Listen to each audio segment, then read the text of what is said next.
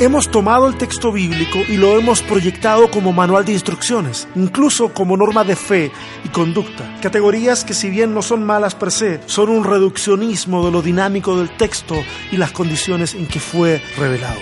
¿Podemos aproximarnos a él de una forma más simple? Bienvenidos y bienvenidas a un capítulo más de Sobrevivir con Fe, el podcast.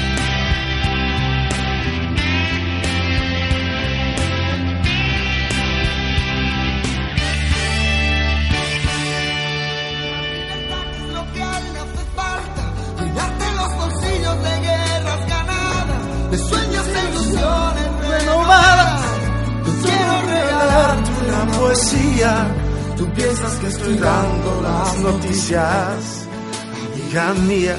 Bueno, súper buen tema. Me encanta, me encanta Alejandro Sanz. Eh, y, en especial esta canción, esta es una canción ya viejita, oye, es súper vieja, tiene un poquito más de 20 años, eh, la sacó en el álbum Más en el año 1997 y tiene una frase muy interesante que es creo que es la que se alcanza a escuchar ahí donde dice, yo quiero regalarte una poesía y tú piensas que yo estoy dando las noticias. Y, para el caso que nos convoca hoy en este podcast, que dicho sea de paso, bienvenidos y bienvenidas a todos, esta es la edición número 15 de este podcast Sobrevivir con Fe. Y me, viene como anillo al dedo porque eh, la canción habla de una persona que se quiere comunicar con, bueno, con, su amiga y parece que ella cuando él le habla no, no entiende su sentido poético, no entiende la forma en que él expresa las cosas y, y, toma lo que dice como si fuera, como, a ver, es como si yo quisiera, lo, lo he dicho en otras ocasiones, como si yo quisiera leer la poesía de Neruda con el mismo nivel de comprensión con el que yo voy a leer el diario de la mañana. No se puede, simplemente no se puede, son estilos literarios diferentes. Ahora, eh, ¿será acaso posible confundir una poesía con una narrativa más fría o más que tiene que ver con, lo descriptivo a lo mejor, con lo cronológico de los acontecimientos? Alguno puede pensar, ese asunto está, imposible, nadie puede nadie puede eh, eh, confundir semejante cosa. O sea, nadie pudiera leer, por ejemplo, soy chileno, entonces pongo ejemplos de poetas chilenos. Dije Neruda, ahora puedo hablar de La Mistral. Gabriela Mistral no puede ser leída como si yo leyera, no sé, a Isaac Asimov, por ejemplo, que presenta otro tipo de, de lectura, propone otro estilo. Por lo, por lo curioso que parezca, eh, esto se da de forma muy frecuente. Eh, tal vez no la lectura de documentos que se nos presentan como tal. Esto es poesía, o, esto es, una, es un cuento, o esto es ficción, o, esto es una crónica de, un evento. Eh, a lo mejor en ese, sentido no, pero cuando vamos al texto bíblico nos sucede y nos sucede con bastante frecuencia. Antes de meterme de cabeza a esto, tengo varios ejemplos para, para poder dar y de alguna manera estoy respondiendo a algunas inquietudes que me han, hecho llegar eh, durante ya algún tiempo, pero quiero recordarles de que estamos en la preparación de la temática para respuestas honestas. Así que si tienen preguntas que sean también honestas, eh, por favor háganlas llegar, eh, la pueden hacer llegar aquí al comentario, en la casilla de comentarios del iVox o la casilla de comentarios del Facebook o en Instagram. Ahí ustedes vean cómo, cómo le hacen. Y eventualmente yo voy a leer esos mensajes, voy a poder eh, acusar recibo de que la pregunta ha sido recibida y vamos a, seleccionar para las preguntas para poder hacer la, la temporada 2019 de respuestas honestas. Ok, les decía de que a pesar de que nos puede resultar absurdo eh, leer eh, poesía, por ejemplo, con ojos de narrativa o con ojos de crónica o con ojos eh, de, otro tipo de, lectura, muchos de nosotros los cristianos nos acercamos al texto bíblico sin el más mínimo criterio de los estilos literarios que están ahí metidos y entonces cometemos esos tremendos horrores de interpretación y a no ser de que sea por ignorancia, porque la ignorancia nos rescata en este asunto, pero a no ser que fuera por ignorancia, se trataría entonces de una falta de respeto terrible contra el texto. Entonces yo doy el margen de la ignorancia como algo que nos, nos, salva de estos errores. Por ejemplo, algunos ejemplos sencillos, eh, por ejemplo Génesis, capítulo 1, es un poema épico y no la descripción del cómo se crearon las cosas. Muchísimos cristianos hasta el día de hoy siguen leyendo Génesis capítulo 1 como la descripción eh, paso a paso de cómo Dios crea las cosas. Y la verdad es que ni siquiera el escritor del texto bíblico, eh, eh, al recoger esta tradición y ponerla en el texto, ni siquiera él está pensando en describir cómo es que Dios crea las cosas, sino simplemente de que es Dios el que crea. Y es interesante porque al rescatar este relato, porque son muchas las civilizaciones antiguas que tienen eh, cosmogonías. Las cosmogonías son relatos que describen cómo fue formado el cosmos, el universo. Aunque para los antiguos el universo es bastante más pequeño que para nosotros.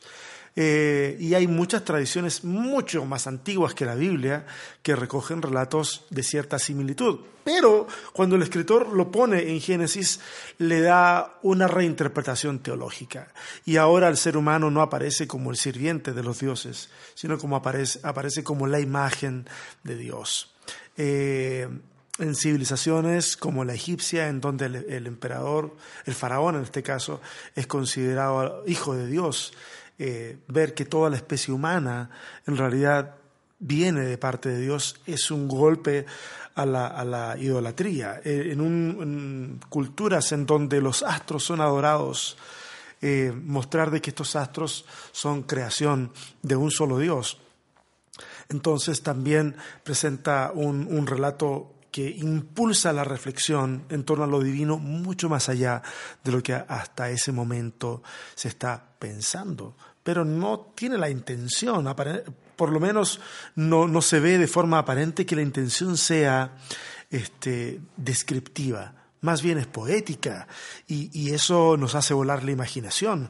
Por eso es que es absurdo intentar eh, conectar eh, de manera inequívoca o de manera así casi como un rompecabezas los relatos científicos con el capítulo 1 del libro de Génesis. Si alguien quiere hacerlo, hágalo, pero no es esa la intención. ¿Okay? Ahí nos pasamos de largo un tremendo poema.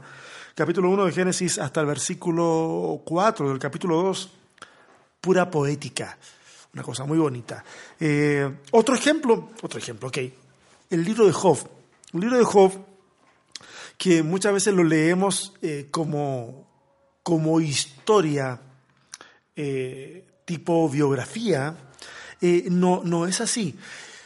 Y cuando digo esto, no estoy diciendo que los hechos no hayan ocurrido, no le hayan ocurrido a un personaje histórico que haya perdido sus hijos, y haya perdido sus cosas, y haya enfermado.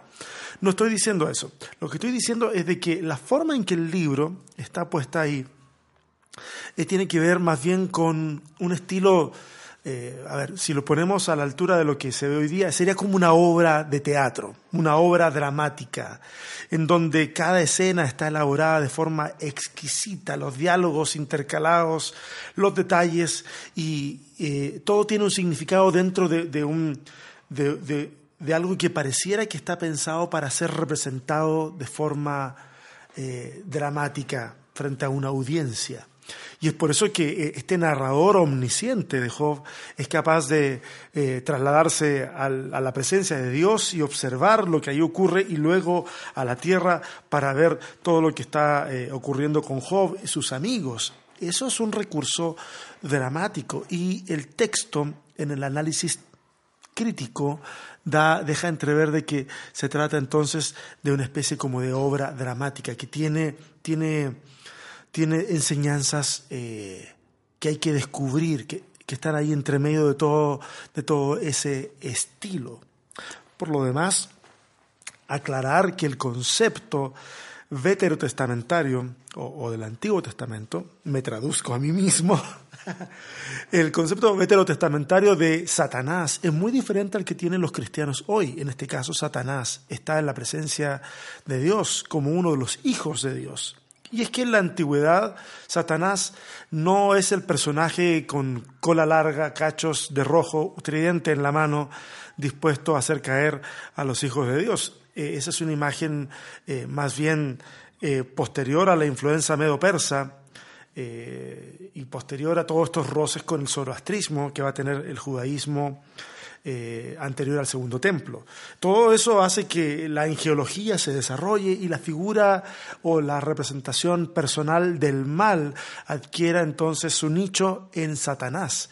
Pero Satanás, etimológicamente hablando, es simplemente uno que se opone a otro uno que se pone por delante del otro. Y en este caso, en el Antiguo Testamento por lo menos, Satanás no aparece como una figura eh, malvada, sino más bien una figura que está ahí para cumplir preceptos de parte de Dios. Es un hijo obediente de Dios. Y es por eso que en el libro de Job Satanás aparece en ese lugar. ¿ok? Eh, da para hablar mucho acerca de eso, pero bueno. Cantar de los Cantares, otro buen ejemplo, que es una canción que muestra un amor bastante erótico. Eh, eh, Cantando los Cantares es uno de los libros de los que pudiéramos hablar más adelante porque se nos presenta ahí una especie como de triángulo amoroso que no siempre nos damos cuenta ¿eh? y hasta hace un tiempo atrás yo directamente lo veía simplemente como un libro bastante erótico, incluso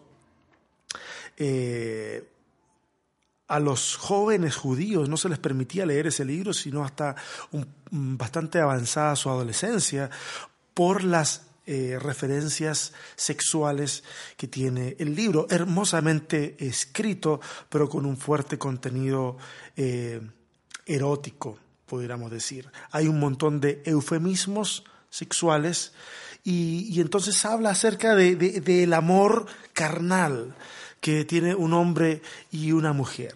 Em, ¿Fue complejo introducir el libro de Cantares al canon bíblico? Sí, fue complejo. Eh, los eh, hebreos o los judíos dijeron de que eh, representaba la relación entre Dios e Israel.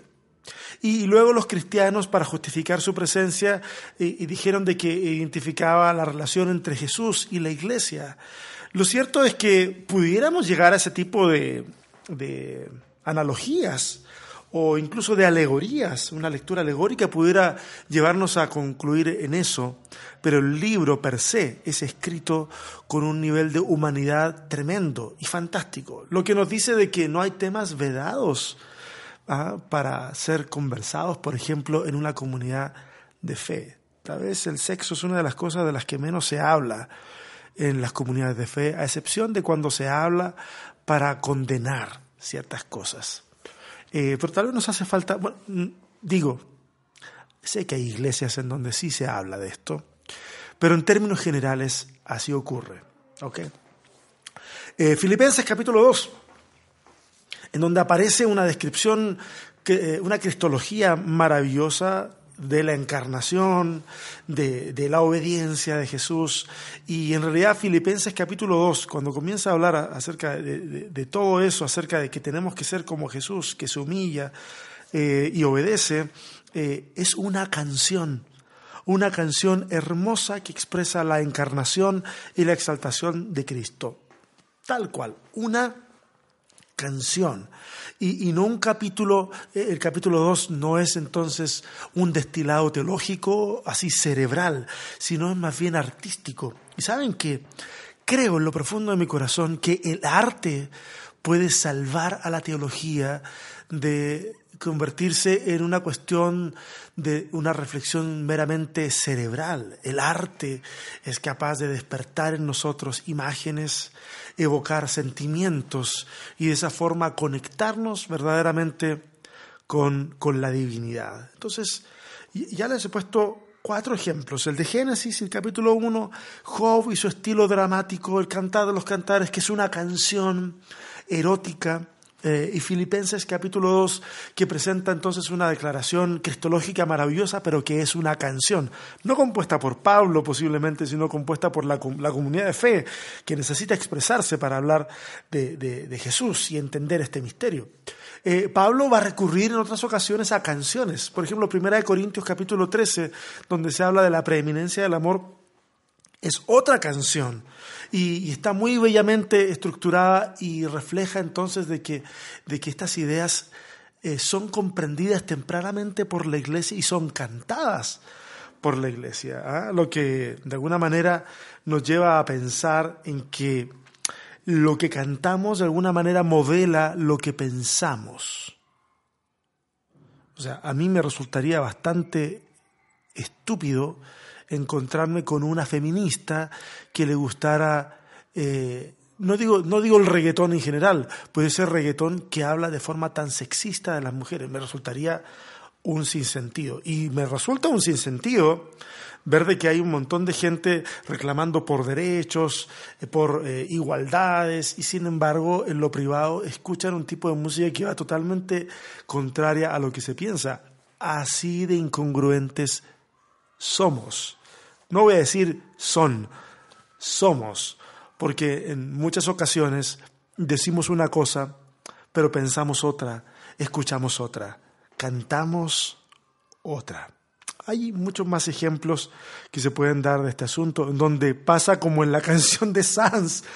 Es como si Dios nos cantara y nos dijeran, oye, yo quiero regalarte una poesía y tú piensas que yo estoy dando las noticias. Bendito sea Alejandro Sanz que inspiró esa canción. Muy bonita la canción que tiene Alejandro Sanz. Yo siempre busco elementos de la cultura popular que me sirvan para poder ilustrar este tipo de cuestiones, que, que nos llevan a reflexionar en cómo nos acercamos al texto bíblico, la forma tan limitada en la que nos acercamos al texto bíblico. Eh, más adelante voy a dar un par de consejos, pero para recuperar un poco el asombro.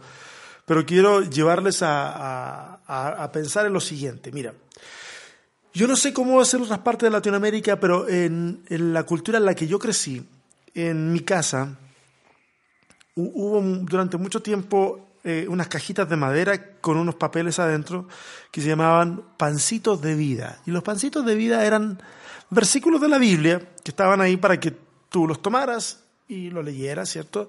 Y de alguna manera era pedagógico, si uno lo sacaba y más o menos te ibas acordando, de tantas veces que lo sacabas aprendías versículos bíblicos. Sin embargo, otra gente lo usaba casi, casi como, como la palabra que Dios tenía para ellos ese día. O, ¿cómo me va a ir hoy?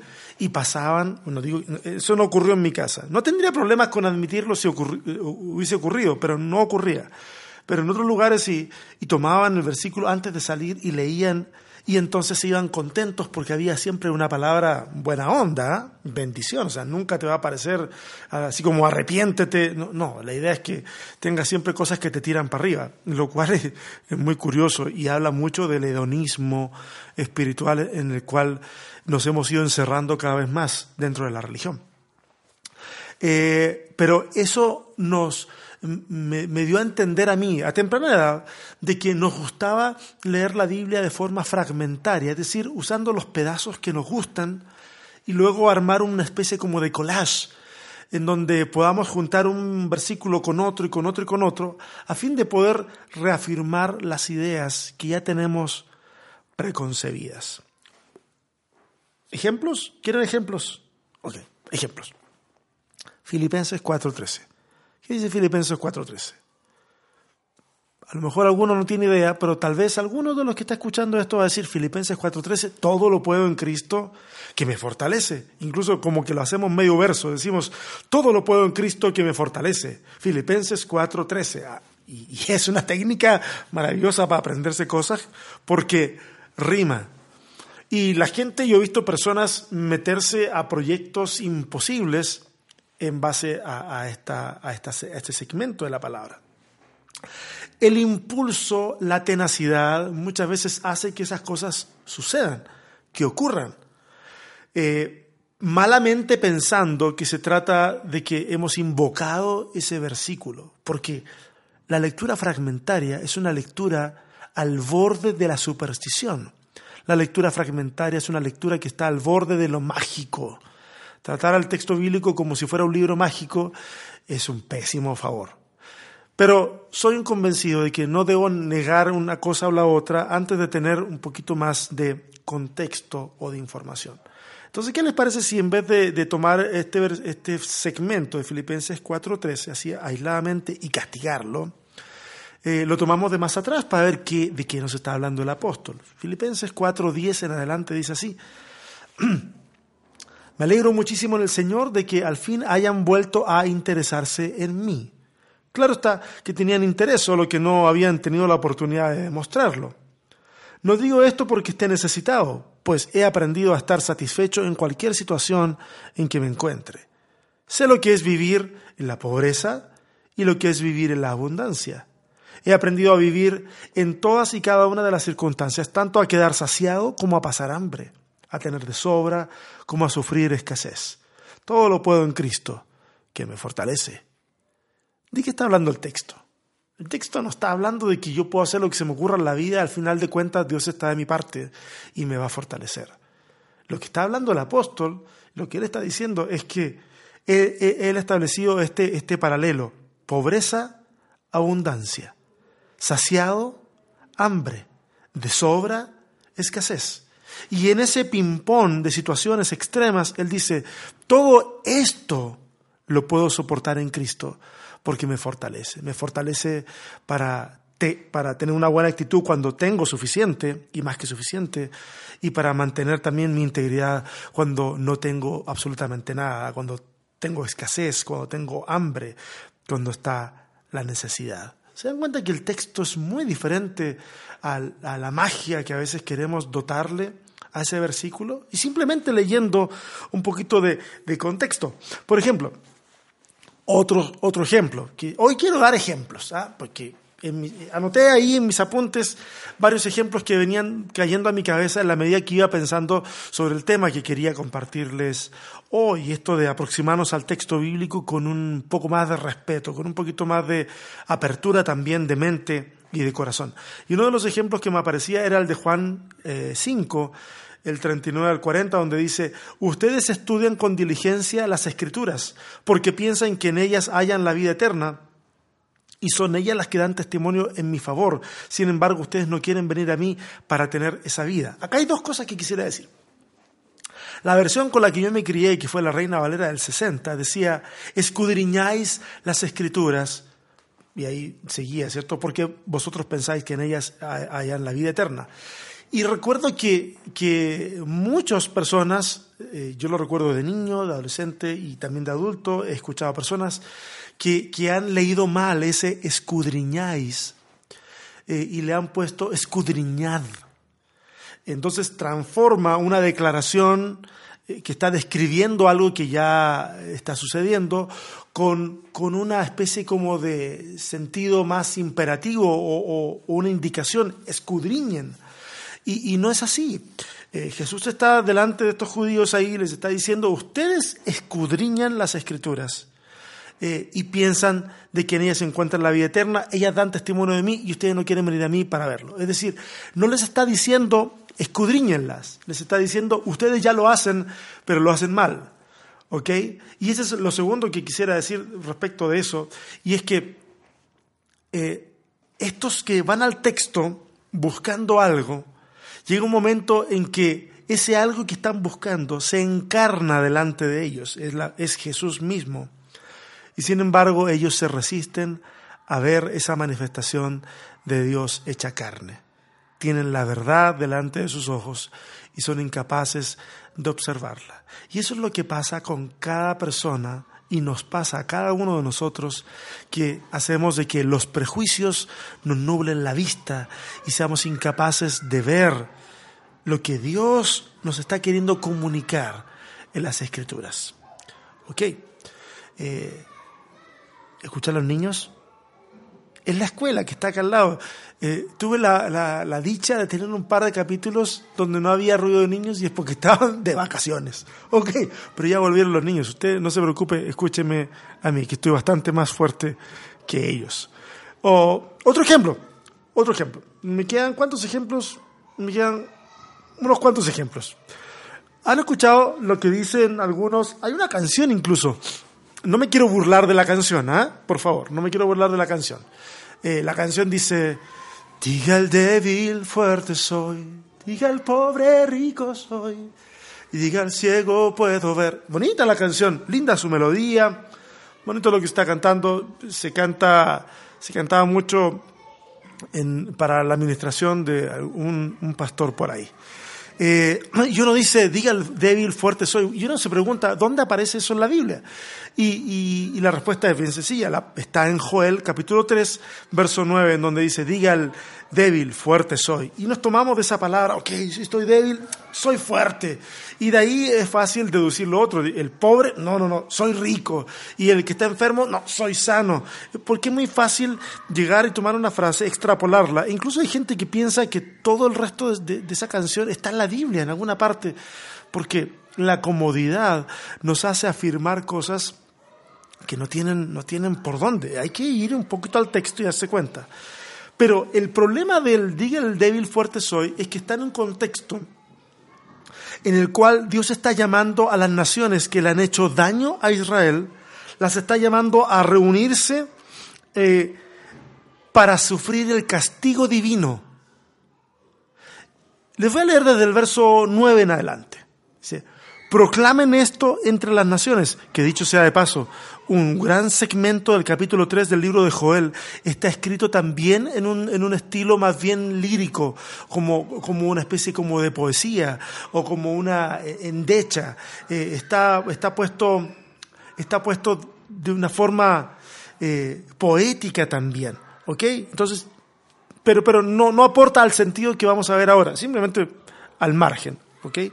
El verso 9 dice, proclamen esto entre las naciones, prepárense para la batalla, movilicen a los soldados, alístense para el combate todos los hombres de guerra, forjen espadas con los asadones, lo cual es como es como lo contrario a lo que aparece en Jeremías y en Miqueas, en donde dice que de, de, las espadas vamos a forjar asadones, porque es la inauguración de un tiempo de paz. Pero en este caso, de juicio, es al revés. Forjen espadas con los asadones y hagan lanzas con las hoces. Que diga el cobarde, soy un valiente. Dense prisa, naciones vecinas, reúnanse en ese lugar. Y lo que está anunciando Dios a través del capítulo 3 del libro de Joel es un juicio para las naciones que hicieron daño al pueblo del Señor. Entonces, difícilmente pudiéramos tomarnos de una palabra de juicio, donde va a haber un castigo, para resignificarlo de esta forma, al decir entonces diga el débil, fuerte soy, porque no es el sentido del texto. Entonces alguno podrá saltar y decir, bueno, pero Pablo habla de que cuando es débil, entonces es fuerte. Sí, sí, es cierto, cuando habla acerca de que Dios le ha dicho que su poder se perfecciona en la debilidad, porque se establece un vínculo de dependencia, en donde nos damos cuenta de que en nuestra condición no podemos alcanzar algo si no es por la ayuda de Dios. Pero esto es una resignificación de la debilidad, no una negación de la debilidad. No es decir, ok, si soy débil, no, no, no, no, no, soy fuerte. O si soy pobre, no, no, no, no, no soy rico. No se trata de eso, se trata de reconocerse como tal. En el texto bíblico nunca a los pobres se les ha pedido que desconozcan su pobreza, porque en esa pobreza pueden encontrar también el rostro del Salvador, ni al débil que se haga pasar por fuerte, porque en esa debilidad Dios en realidad puede perfeccionar eh, la relación que hay entre eh, el humano y lo divino. Entonces acá no hay una negación, sino una resignificación. Es algo muy, pero muy distinto. Algo parecido ocurre con Romanos 4, cuando eh, nos encontramos con esta frase de llamar las cosas que no son como si fuesen. Y luego en un ejercicio bastante gimnástico de hermenéutica, eh, ser capaces de decir, bueno, si Dios llama las cosas que no son como si fuesen, entonces nosotros también debemos llamar las cosas que no son como si fuesen. Cuestión que no deja para ver para nada el texto bíblico. Entonces, nos encontramos a un montón de gente repitiendo cosas pensando que al hacerlo activa un poder de Dios, cuando en realidad lo que estamos haciendo al repetirnos y repetirnos una vez tras vez cuestiones es que nos vamos convenciendo más y más de que así van a ser las cosas. Y lo que yo he visto, este humilde ser humano que está aquí detrás de este micrófono, ha visto es que cuando la gente ve que las cosas no resultan como lo ha confesado, entonces cambia la interpretación de lo ocurrido y finalmente con un filtro eh, lleno de sesgos, como todos, todos tenemos sesgos, pero con, mayores sesgos religiosos, eh, podemos ver lo que sea de la vida como si fuera parte de la respuesta. Lo que puede ser bueno a nivel de estado de ánimo, lo que puede ser bueno a nivel de, mantener una moral alta, pero que en realidad eh, si queremos fundamentarlo con la Biblia o queremos enseñarlo como algo bíblico, nos vamos a encontrar con grandes problemas. Romanos 4 del 16 en adelante dice, por eso la promesa viene por la fe, a fin de que por la gracia quede garantizada para toda la descendencia de Abraham. Esta promesa no es solo para los que son de la ley, sino para los que son también de la fe de Abraham, quien es el Padre que tenemos en común delante de Dios, tal como está escrito, te he confirmado como Padre de muchas naciones. Así que Abraham creyó en el Dios que da vida a los muertos y llama a las cosas que no son como si ya existieran, contra toda esperanza, y aquí viene la explicación de cuando Dios llamó cosas que no eran como si fuesen. Contra toda esperanza, Abraham creyó y esperó y de ese modo llegó a ser padre de muchas naciones, tal como se le había dicho, así de numerosa será tu descendencia. Su fe no flaqueó, aunque reconoció que su cuerpo estaba como muerto, que es lo que está diciendo el versículo 17, de a vida a los muertos. ¿Sí? ¿Dónde voy? Eh, pues ya tenía unos 100 años y que también estaba muerta la matriz de Sara. Ante la promesa de Dios no vaciló como un incrédulo, sino que se reafirmó su fe y dio gloria a Dios, plenamente convencido de que Dios tenía poder para cumplir lo que había, había prometido. Y, y sigue hablando acerca de eso, pero el sujeto de la acción es Dios y no nosotros. Si tú tienes un examen en la universidad, tú tienes que estudiar. No tienes que repetirte, me va a ir bien, me va a ir bien, me va a ir bien, sí, me va a ir bien, en nombre de Jesús, me va a ir bien. No, lo que tú tienes que hacer es estudiar. Y esa es la forma en que tú vas a poder materializar tu deseo de que te vaya bien. Si tú quieres ser feliz en tu matrimonio, eh, entonces tienes que concientizarte que tienes que pasar tiempo con tu esposa, tienes que pasar tiempo con tus hijos y no simplemente ir donde una persona a decirle, por favor, ore porque mi matrimonio está mal. Cuestión que es válida. Por favor, si alguien quiere pedirle oración a otro porque su matrimonio está bien, está mal, perdón, hágalo, hágalo, por favor, hágalo. Pero no piense que por esa oración la cosa se va a solucionar. Eso es un pensamiento mágico. A nosotros nos asiste responsabilidad en muchas ocasiones me encontré, y, últimamente acá en México, bueno, en años anteriores, me encontré con personas que de repente venían y me decían, pastor, por favor, ore por mi hijo, porque, y me contaban una serie de problemas terribles, ¿ah? y me traían al muchacho, 15, 14 años, y, y la sensación que me quedaba ese momento y lo que yo veía después era que en una oración de cinco minutos o menos, querían resolver un problema de crianza que tenía 14, 15, 16 años. Y eso no se puede. Yo no puedo, por lo menos. Ahí hace falta eh, que haya disciplina y compromiso por parte de los padres. Y es por eso que muchas cuestiones son criticables eh, de los modelos de padre que incluso tenemos en la Biblia. David fue un pésimo padre, este, Isaac eh, tampoco fue un buen padre, incluso Samuel no fue un buen padre en el sentido de instruir a sus hijos correctamente para que en algunos casos se llevaran bien entre ellos y en otros casos para que fueran fieles a lo que Dios les había dado a ellos. Buenos padres o bueno, perdón, buenos seres humanos no siempre son buenos padres y sería bueno entonces que lo entendiéramos. Sería bueno que fuéramos abandonando un poco la mentalidad mágica con la que nos acercamos al texto bíblico, con la mentalidad mágica con la cual intentamos vivir la vida cristiana y nos demos cuenta de una vez por todas de que es necesario una cuota importante de compromiso personal y de acciones personales. Claro, fortalecidos por Dios, por supuesto que sí, nadie niega eso.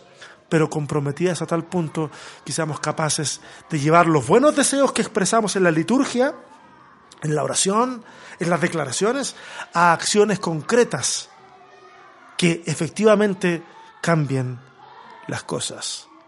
A la gente le gusta tomar pasajes de la escritura y tratar de, adornarlos y, de expresarlos de formas tales que parezcan mucho más convincentes.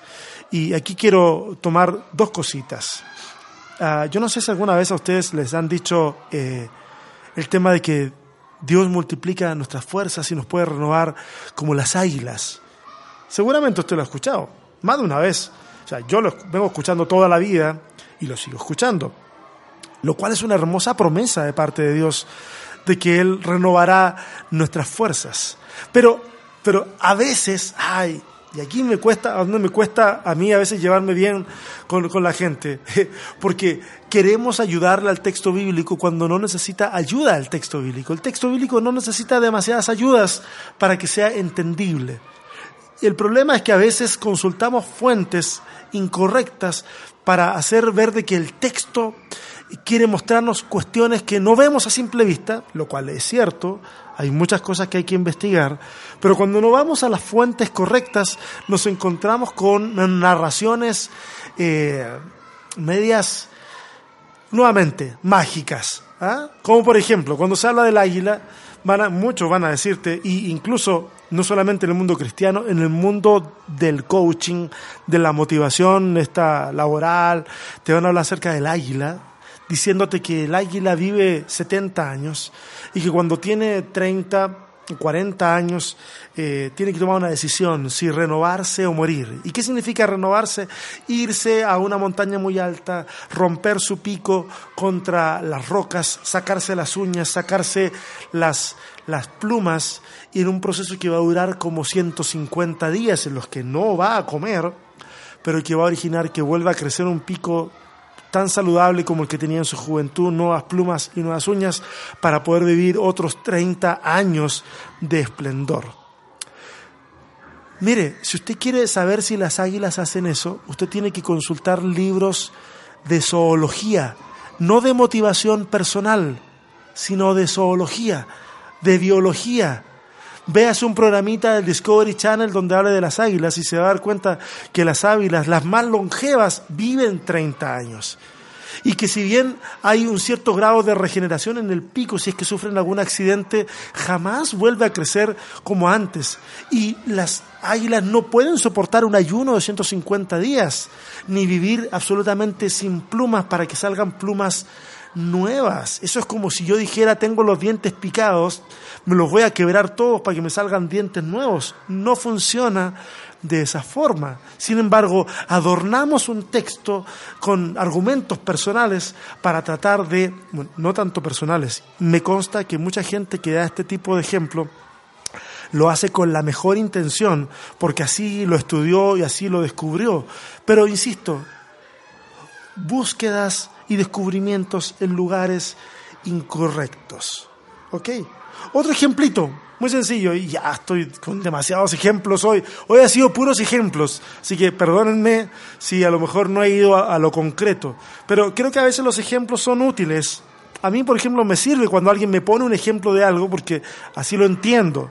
Eh, por ejemplo, cuando, cuando Jesús habla con este joven rico y le dice, que venda todo lo que tiene y que lo siga, y se va muy triste. Eh, eh, Jesús dice, es más fácil que entre un camello por el ojo de una aguja a que un rico entre en, el reino de los cielos. Y, y, todo el mundo se pregunta, oye, entonces, ¿quién será salvo? La pregunta es muy sencilla, no porque todos sean ricos los que están ahí, sino porque en el mundo antiguo el ser rico se considera como, como parte de la bendición de Dios. Por lo tanto, si alguien que está siendo bendecido por Dios tiene escasas posibilidades de entrar al reino de los cielos, entonces ¿qué queda para el resto?